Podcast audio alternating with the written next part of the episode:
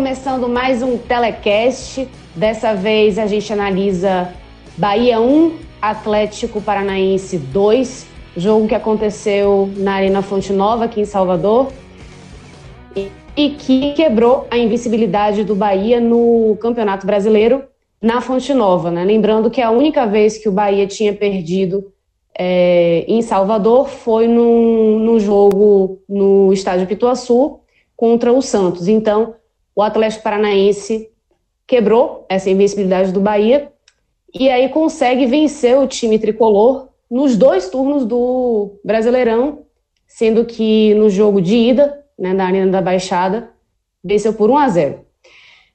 Falando agora desse jogo, foram gols de Fernandão, que conseguiu marcar o seu primeiro, né, no Brasileirão pelo Bahia, e Marcelo Cirino e Léo Stadini pelo Atlético Paranaense, todos eles marcados no segundo tempo. Foi um jogo com muita intensidade, muita velocidade, os dois times jogando de uma forma muito ofensiva. O primeiro tempo foi um jogo muito mais aberto e muitas muitas chances foram criadas e o Bahia pecou muito na finalização. Foram três bolas na trave e Gilberto perdeu gols que ele normalmente não perde. E nesse quesito, o Atlético Paranaense foi mais feliz e conseguiu converter as chances que teve, né?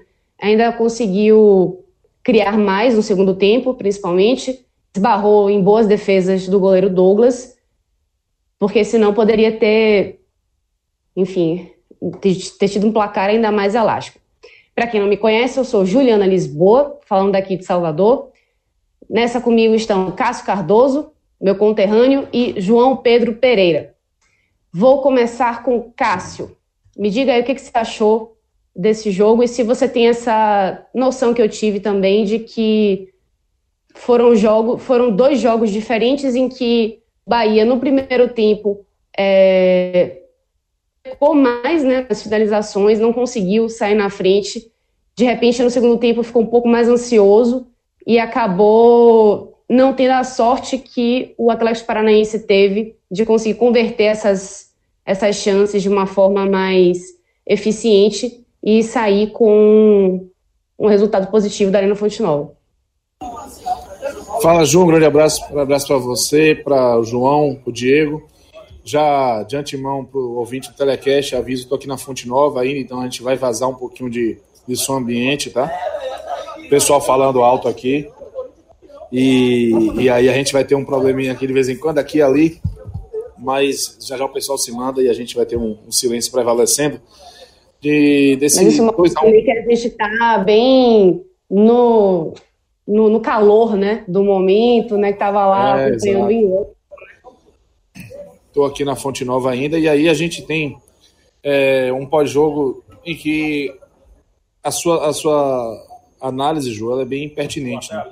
O que a gente viu na Fonte Nova hoje foi um jogo de duas equipes muito bem treinadas, duas equipes muito intensas, duas equipes que oscilaram, é, ou melhor, revezaram o domínio da, da bola territorial, que tentaram agredir sempre que tinham a bola e que acabaram fazendo a diferença no placar a partir do destino da bola após beijar a trave mas é, não só por isso, né? Competência mesmo para botar a bola dentro do gol.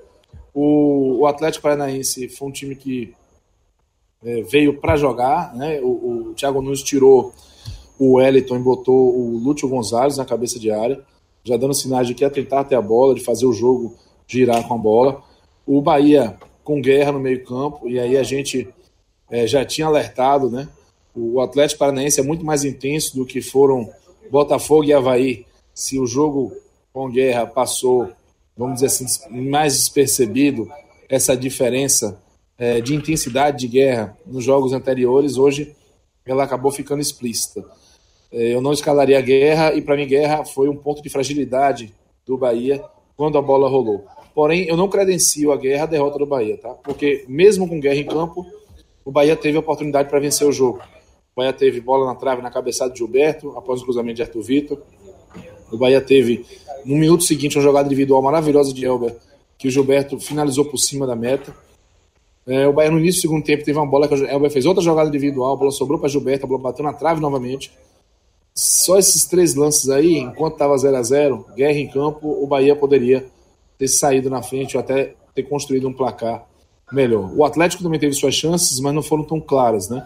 Chegou com Marcelo Serino pela esquerda, é, o, o, aí depois o Rony chegou atrasado, não conseguiu finalizar. Teve uma bola finalizada da, da entrada da área, com muito perigo ainda no início do jogo, mas estava é, faltando aquela finalização mais contundente do Atlético que acabou acontecendo no segundo tempo. Né? Após o escanteio, o desvio primeiro pau. Cássio, só para é, acrescentar essa, uma informação, que eu, eu consegui assistir a partida, né? Essa partida aqui não teve uma transmissão meio confusa, por conta das, é, dos contratos né, de televisão, tanto do Atlético Paranaense como do próprio Bahia, mas o Gilberto, quando ele é, saiu né, de campo no, no intervalo, ele foi questionado né, pela, pela reportagem da, da Turner e disse assim, o que é estava faltando para que o Bahia conseguisse sair na frente, né, já que estava criando muito. E ele disse, falta eu calibrar o pé tá faltando isso, né? Uma calibragem melhor para eu conseguir ajudar a equipe. Então ele teve essa sensação também. Eu acho que ele saiu assim com a cabeça bem inchada aí, porque deu para ver que ele estava tentando, estava criando, cobrando muito fazer um gol e não estava conseguindo. Então ele mesmo falou isso que está precisando mesmo é eu, ele personaliza aí, eu melhorar a pontaria. É, ele, ele teve oportunidades, não fez. E isso foi o diferencial, porque no segundo tempo o Atlético fez o gol, né? O Marcelo Serino, a bola do Serino bateu na trave também, mas bateu na trave e foi para dentro do gol. E aí, Ju, é... e fez falta, né? O que a, a, falta de pontaria do Gilberto. É lógico que o Gilberto tem crédito, é lógico que o Gilberto não deixa de ser, não diminui sua importância para o Bahia, sua relevância por conta das oportunidades perdidas. Faz parte da dinâmica do futebol isso. Né? Tem dia que as coisas são assim mesmo. Tem dia que ele, a cabeçada dele foi certa, beijou a trave finalização forte no segundo tempo foi certa. Beijou a trave. Acontece. Eu, o, o, o problema é que para o Bahia, sair na frente era primordial. Aliás, para qualquer um dos times em campo. Dado o equilíbrio, dada a dinâmica de jogo, dada a capacidade das duas equipes de contra-atacar, sair na frente daria uma vantagem muito grande ao time que conseguisse botar a bola no gol primeiro. E quando o Atlético conseguiu isso, assumiu logo a sua postura de equipe reativa, esperou o Bahia chegar e num contra-ataque, que não vou dizer que foi um contra-ataque rápido, porque o Tony Anderson não é assim, dos mais velozes, mas ele conseguiu conduzir a bola para o lado esquerdo, cruzou, o Citadino se antecipou, foi 2 a 0 E com o desenho da partida, Ju, o 2 a 0 do Atlético parecia ser definitivo. Porque não que, que o Bahia tivesse mal, não que o Bahia parecesse incapaz, mas o Atlético também fazia um bom jogo, é muito consciente taticamente, e reverter um 2 a 0 contra o Atlético com esses é, atributos é, seria muito complicado.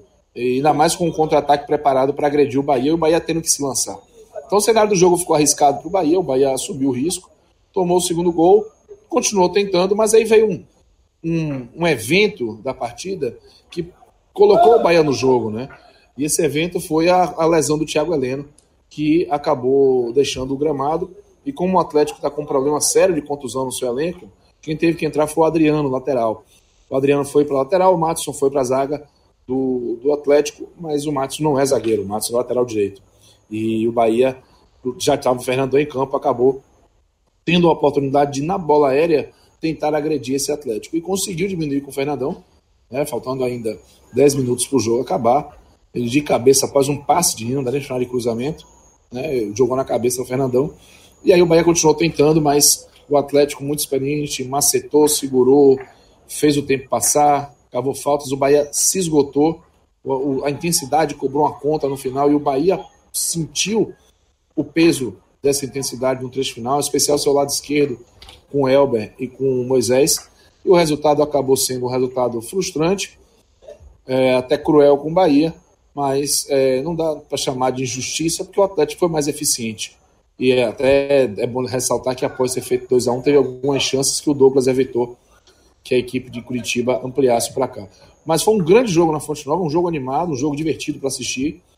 E o Bahia frustrou seu torcedor com essa derrota. A primeira na Fonte Nova, pelo Brasileirão, né? e o Bahia que não perdia pelo Brasileirão na Fonte Nova, deu jogo contra o Inter na, na, na, abertura do retorno do campeonato passado. Bahia que espelha ainda o primeiro turno deste campeonato, seis pontos em 12 disputados, 50% de aproveitamento. Para o torcedor que está aí cabeça inchada, mas que, que pode se apegar a isso, o Bahia segue com a mesma média de pontuação que conquistou no primeiro turno. E a gente é, salienta que se o Bahia, que terminou o primeiro turno com 31, terminar o campeonato com 62, fatalmente vai disputar a Libertadores, nem que seja pré-Libertadores ano que vem. Então serve de, de alento, além, claro, do nível de competitividade que o Bahia apresentou, que se o Bahia mantiver, o Bahia com certeza vai conquistar muitos pontos ainda nesse campeonato brasileiro. Tem que levantar a cabeça, reconhecer que enfrentou um adversário qualificado, um adversário que, além de qualificado, vem despressurizado, né, consagrado pela conquista da Copa do Brasil, nem perdeu ainda depois de conquistar a Copa do Brasil, e ainda assim interessado por posições na tabela de classificação, já que a premiação somada à, à cota variável de TV, né, a receita variável de TV por colocação, é, é considerada muito importante, são considerados muito importantes no planejamento de 2020 também. Então, o Bahia, é, cabe ao Bahia levantar a cabeça, encarar como o famoso faz parte do jogo e se preparar para enfrentar o São Paulo, um adversário direto, na próxima quarta-feira e tentar recuperar esses pontos. Um bom jogo na Fonte Nova, um resultado que foi cruel com o Bahia, mas o Bahia, se não sabe fazer gol, se não soube fazer gol, não tem como sair ileso contra um adversário tão qualificado como o Atlético Paranaense. Beleza, Cássio. É...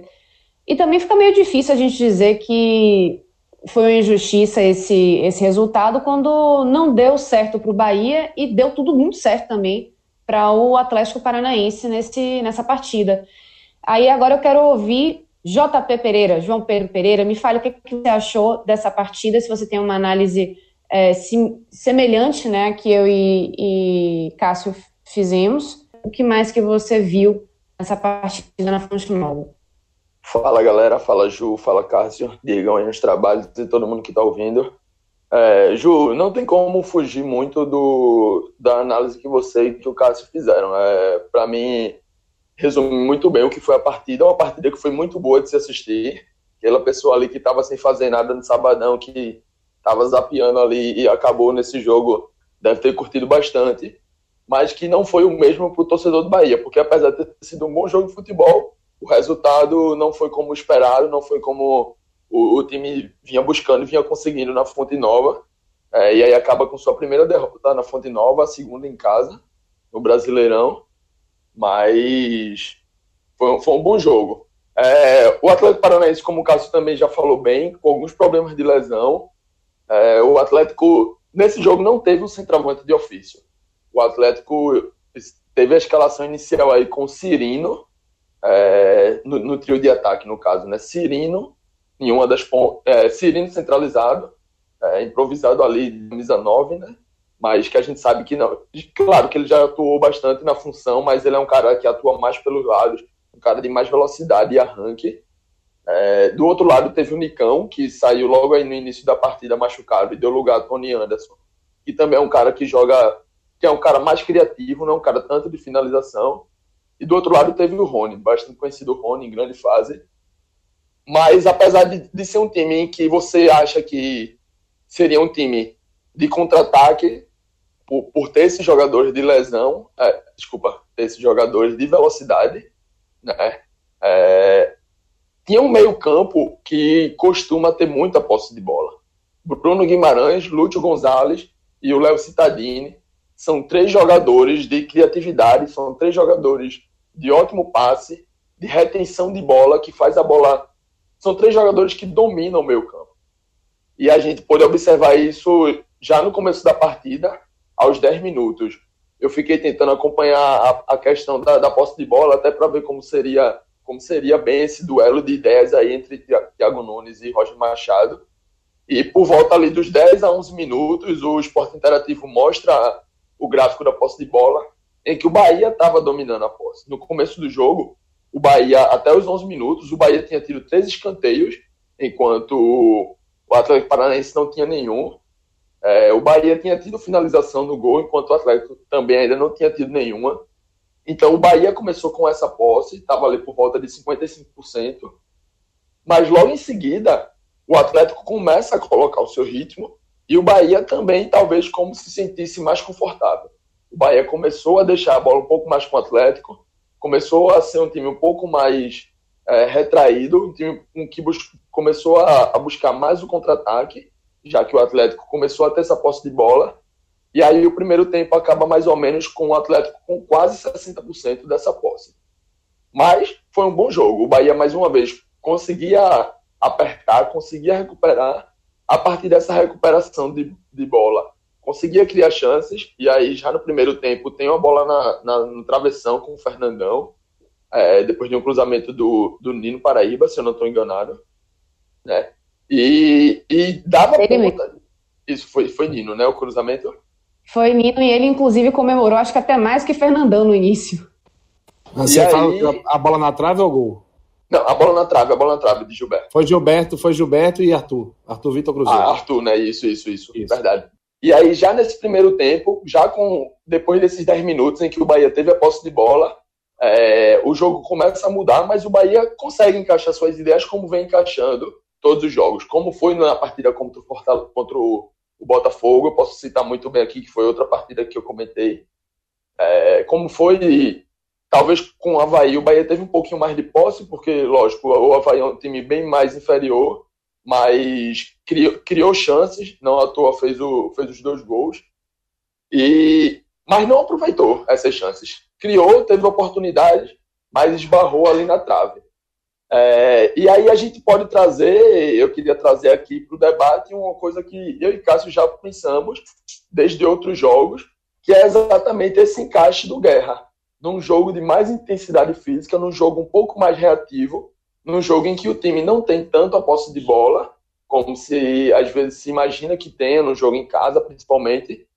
Guerra se torna um pouco, não sem função, lógico que ele não é sem função, porque ele agrega, mas ele não agrega, ele não entrega tanto quanto deveria nesse jogo de intensidade, nesse jogo mais físico, nesse jogo em que você precisa estar sempre voltando, voltando para marcar, voltando para recompor, atacando a linha adversária e recuando. É, o Guerra ele fica um pouco perdido. Talvez no jogo mais propositivo, no jogo de mais posse de bola, talvez ter o Guerra como essa arma no segundo tempo, é, quando o time talvez estivesse perdendo ou estivesse atrás do resultado, talvez ele fosse mais interessante por causa do, do passe, por causa por, pelo time já estar tá um pouco mais mais tranquilo tendo a posse e não tendo que estar tá correndo atrás dela o tempo todo talvez facilitasse o jogo para o Guerra. Então, eu finalizo aqui essa primeira parte do comentário, é, fazendo esse questionamento aí. Não, não, sei como tem sido nas coletivas, se alguém tem falado sobre isso, mas talvez seja um, um ponto que o Roger Machado devesse repensar para esses jogos em que o time vai deixa o adversário com a posse de bola e precisa recuperá-la. João, só para ah, é, acrescentar rapidamente é, que o Roger ele foi questionado, né, já vem sendo questionado sobre o Guerra, e ele tem visto utilidade no Guerra, e hoje, é, foi até o repórter Manuel Messias aqui da Rádio Sociedade perguntou, ele fez, é, o Guerra atrapalhou isso no, no, primeiro tempo, pela lentidão, por não acompanhar o ritmo do, do restante dos, dos, atletas, e Roger discordou frontalmente da, da, até da expressão atrapalhados, que o Guerra ajudou, mas na hora que o Beto tomou o gol do Cirino, o Lucas já estava pronto para entrar no lugar de guerra, tá?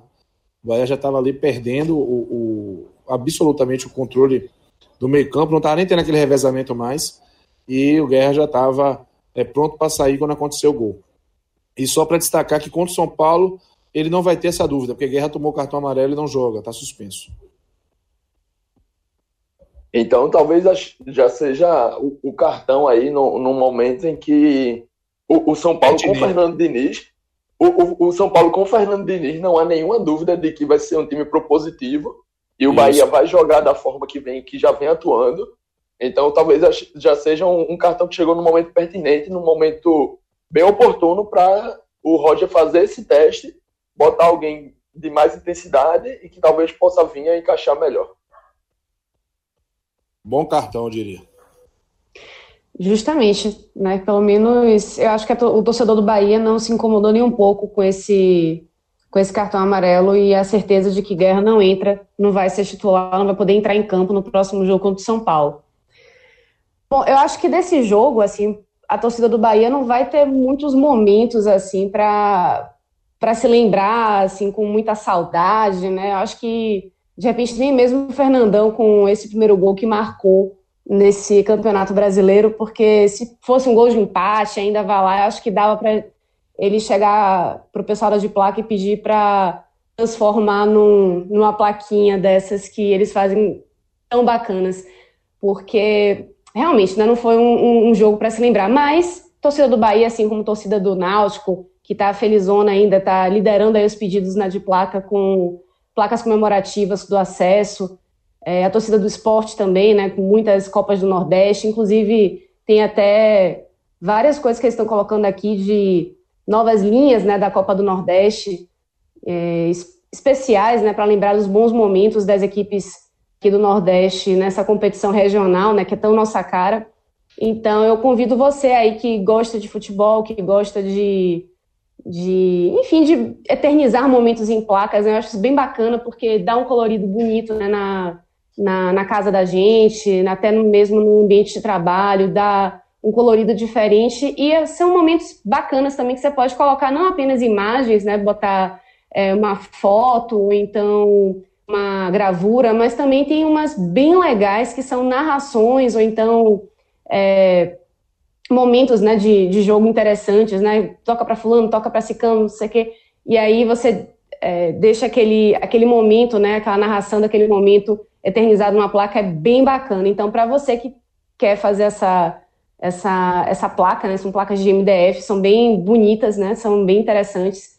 Você pode acessar o de placa no Instagram, que é o de placa oficial, tem o Twitter também, de placa oficial, e solicitar a sua. Já tem modelos prontos bem bacanas, mas você também pode trocar uma ideia com a galera e dizer o que, que você quer, uma, uma placa sua específica, né? E para você que não mora em Pernambuco, né, como é meu caso, o caso de Cássio, não tem problema, porque eles entregam para o Brasil inteiro. Então, basta você chegar Instagram, acessa o, o próprio Twitter, ver o que, que já está pronto lá, ver se, se você tem uma ideia bacana aí que eles podem achar bacana também. E aí você tem a sua placa bem especial e você pode fazer um colorido mais bonito aí na sua casa, no seu ambiente de trabalho, dar de presente também. Enfim, fica aí essa dica. JP, eu quero voltar para você, para você me fazer uma análise de quem que. Eu acho que você já deu aí, já, já entregou mais ou menos, mas eu quero que você me diga aí quem foi o destaque positivo da partida e quais foram os destaques negativos. É, Ju, nos destaques positivos, eu, como já citei, essa semana foi uma semana que eu falei bastante dele até no meu Twitter, acho que vem em grande fase, acho que merece essa, essa citação aqui, Nino Paraíba. É, no segundo gol, algumas pessoas, eu vi até o, não, não sei se chegou, não sei, vocês que estão aí na Bahia, que estão mais próximos dos torcedores, estavam na fonte provavelmente, é, podem dizer melhor se no segundo gol a torcida o que, é que a torcida achou, né, do Nino Paraíba e tal, porque aqui em Recife é muito comum.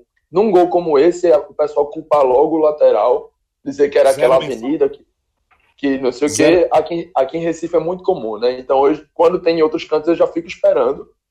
Mas que eu também não coloco nada de culpa né, no segundo gol, porque a bola entra ali pelo lado dele, lógico, entra ali pela lateral direita do Bahia, mas era um momento em que o Bahia estava preocupado basicamente em atacar, em buscar um empate, uma bola longa lançada, e, e, se eu não me engano vai nas costas do, do Lucas, né? Do Lucas Fonseca, que, que perde ali na, na velocidade.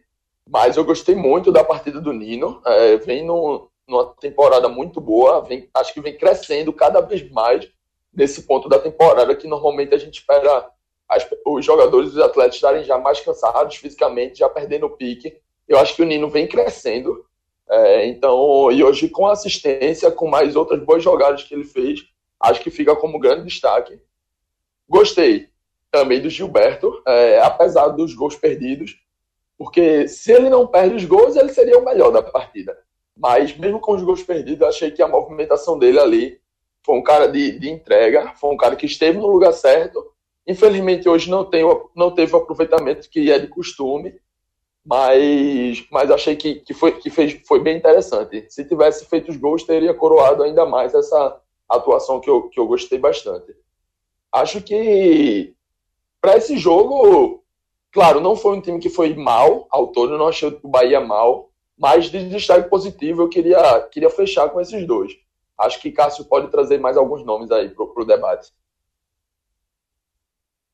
E de destaques negativos, assim, quem que você acha que, que foi o, assim, que destoou, de certa forma, já que o Bahia não jogou mal? Destoou, a gente já falou aqui bastante. Quando a gente diz que um terceiro cartão amarelo para um jogador é positivo para o time, é porque o jogador não vem, já não vem bem. E aí, Guerra que já não vem em, alguns jogos se destacando tanto, hoje fez mais um jogo fraco. Então, deixo o Guerra como grande destaque negativo. E o Juninho, a movimentação que ele teve, achei um pouco passivo no segundo gol. O Citadini ganha ali na frente dele, antecipa tranquilo, ele fica um pouco observando, talvez não esperasse essa movimentação do Citadini. Acho que ele poderia ter sido mais, mais presente na jogada em si, né? Mas não, não, no jogo inteiro ele não, não foi não fez uma, uma partida. Acho que apenas esse lance aí que ele distou um pouquinho. Mas também vou deixar o. Como o time foi todo numa, numa média ali, de, na nota ali entre 4,5 e 5, acho que vou deixar só o Guerra aí como grande destaque negativo. Beleza. Eu, eu não sei se Cássio concorda, mas eu vi muita gente também é, falando de Moisés. Moisés eu achei que fez um primeiro tempo até bastante seguro, mas eu achei que ele é, deu umas desligadas no, no segundo tempo, forçando algumas, é, algumas faltas, né? E assim, lembrando um pouco daquele Moisés que faz o torcedor pegar tanto no pé. O que, que você enxerga aí, Cássio? Você acha também que Moisés foi um ponto negativo? Tá mais foi. com JP? O que que, e quem seriam os, os destaques positivos para você também? Os destaques positivos eu vou com JP, Ju. É... Eu vou escolher Elber também. E talvez principalmente, Elber ele foi responsável pelas jogadas mais agudas do Bahia com a bola rolando e, e acabou ajudando muito é, também na fase defensiva. Está numa, numa, fase individual muito interessante, né? fisicamente bem, com arrancadas, com, com técnica. Achei que ele fez um bom jogo e merece o destaque também. Eu gostaria de destacar. Eu vou fazer é, bem rápido aqui. É, os dois técnicos, por que, que eu estou falando isso? Porque a gente viu hoje um, um, duelo de duas equipes muito bem treinadas, sabe? Então eu queria fazer a menção rosa ao Thiago Nunes e ao Roger Machado. E destacar o Márcio Azevedo, lateral esquerdo do Atlético Paranaense, principalmente de tantos outros que foram bem, porque ele enfrentou o Nino, o Arthur Vitor, teve, claro, o auxílio do Marcelo Cirino, muito importante, especial no primeiro tempo, mas ele conseguiu segurar uma bronca ali. Eu acho que num contra um ele foi muito bem. Então vou destacar esses atletas, queria incluir esses atletas paranaenses, Thiago Nunes e o, e o Márcio Azevedo. Mas é, destaque positivo para mim, o do Bahia, além do Nino e do, do, Gilberto, eu colocaria o Elber. E o negativo, o Moisés, eu acho que ele não fez um bom jogo, mas ele tem, a gente tem como atenuar isso. É, Elber enfrentou um, um jogador, o Rony, que incomodou muito, que forçou muito, que brigou por todas as bolas, que marcou forte a saída de bola. Então isso é, é, é, algo que a gente tem que levar em consideração. Então ele chegou muito no segundo primeiro tempo, mas no segundo tempo começou a não ter espaço, começou a não ter físico. E acabou o jogo esgotado, tanto ele quanto o Elber, porque foi uma disputa de foice ali. É Madison e, e, e Rony com ah, Elber e Moisés o tempo todo. E depois o Adriano entrou com gás renovado e ainda apertou muito o juízo e o Atlético conseguiu segurar bastante a bola por aquele lado ali. Né? A despeito do Matson ser uma fragilidade na defesa, o Adriano entrou e deu gás lado direito, e aí realmente te viu Moisés e Elber, é, é, o oxigênio dos dois foi Cuscu, foi, foram para Cucuia. É, mas assim, negativo, talvez seja exagerado chamar de negativo, tá? Mas o Gregory vive uma curva de oscilação para baixo no Bahia é, não que tenha feito um jogo necessariamente ruim, mas um jogo abaixo do que ele vem, é, do, que se, do, que acostumamos a ver ele fazer. E não é a primeira vez que ele, que ele vem com esse nível de desempenho, né? um pouco mais abaixo da sua média. Hoje ele repetiu e eu acho que vale só é, chamar atenção. Mas no mais eu tô com, com o JP aí. Se fosse para escolher melhor Elber, pior guerra. Beleza. Só para a gente não deixar passar, porque eu já estava quase esquecendo. Mas aquela bola na mão de Nino, foi pênalti, não foi pênalti? Eu achei pênalti, vocês. Pênalti. Pênalti é. Assim, existe uma regra que diz que se a bola bate antes em outra. em outra parte do corpo do atleta, né? Na defesa. É... Isso, no caso, teria sido o joelho, né? É, muitas vezes tira, mas assim, o Nino tá lá pra cima, né, gente? E, enfim, eu marcaria pênalti. Achei pênalti também. É, não tem muito o que falar, não. É, o braço ali bem afastado do corpo, a bola bate, acho que interfere bastante no, no rumo da, que a bola iria tomar ali. Então, acho que seria, acho que teria marcado pênalti também. É, e a imagem foi até revisada, né, pelo VAR. O, o árbitro foi lá, né, é, é, foi, enfim, teve a, é. a, conversa com o árbitro de vídeo, mas não, não foi marcado, né? Ele não tinha marcado inicialmente e manteve essa posição de não marcar o pênalti. É, é, eu acredito que tenha sido porque eles enxergaram que bateu no Nino Paraíba em outra parte do corpo antes de bater na mão. Não que justifique, tá? Só, só penso que isso, que isso foi o que assim, levou o árbitro a concluir. E eu não vi o lance na Fonte Nova, tá? só destacar. Eu vi depois, através de GIF, de, de, de menções nas redes sociais. Eu vi na, na hora do jogo, achei na hora pênalti, depois revi o lance, continuei achando pênalti, mas enfim, como ficou aí essa dúvida, não foi marcado e o, o árbitro viu, né, junto com o árbitro de vídeo, então fiquei com essa dúvida. Mas, enfim, eu achei na hora, tive a impressão que foi realmente pênalti. Então, minha gente, algo mais a, a declarar sobre essa partida de hoje? Não, tudo bem, tudo tranquilo. Vamos em frente. Acho que o Bahia tem outro confronto direto mais importante que se o Atlético Paranaense passar o Bahia na tabela da classificação, ele já está na Libertadores, né? Mas contra o São Paulo aí vai ser puxado. E, vai ser, e, tem, e tende a ser outro grande jogo, viu? porque o São Paulo e o Fernando Diniz está muito longe de, de ser aquele São Paulo chato do, do técnico Cuca. Isso, tele, esse tele teria sido muito melhor com uma vitória, mas acho que foi um bom programa, assim como foi um bom jogo. E acho que o São Paulo tem tudo para fazer. O, desculpa, o Bahia tem tudo para fazer um jogo ainda melhor na próxima rodada contra o São Paulo. E aí, mantendo essa base que vem jogando bem, que vem conseguindo criar, que vem conseguindo buscar os resultados, e ainda tendo talvez um encaixe melhor sem guerra. A gente vai. Vamos, vamos observar todo mundo a partida que, mesmo se você não tiver no tela, daquelas que você faz questão de assistir, e aí depois a gente volta aqui para comentar, para ver se deu certo ou não deu. Muito bem, eu prevejo aí a, o retorno dos três volantes. Galera, com isso eu me despeço e quero mandar aí um, um, um abraço para Diego Borges, que está aqui na edição. Eu falei dos meninos e não falei dele, é para isso. Bizarro. Mas então, muito obrigado para você que ficou até aqui com a gente e até a próxima. Tchau. Tchauzinho.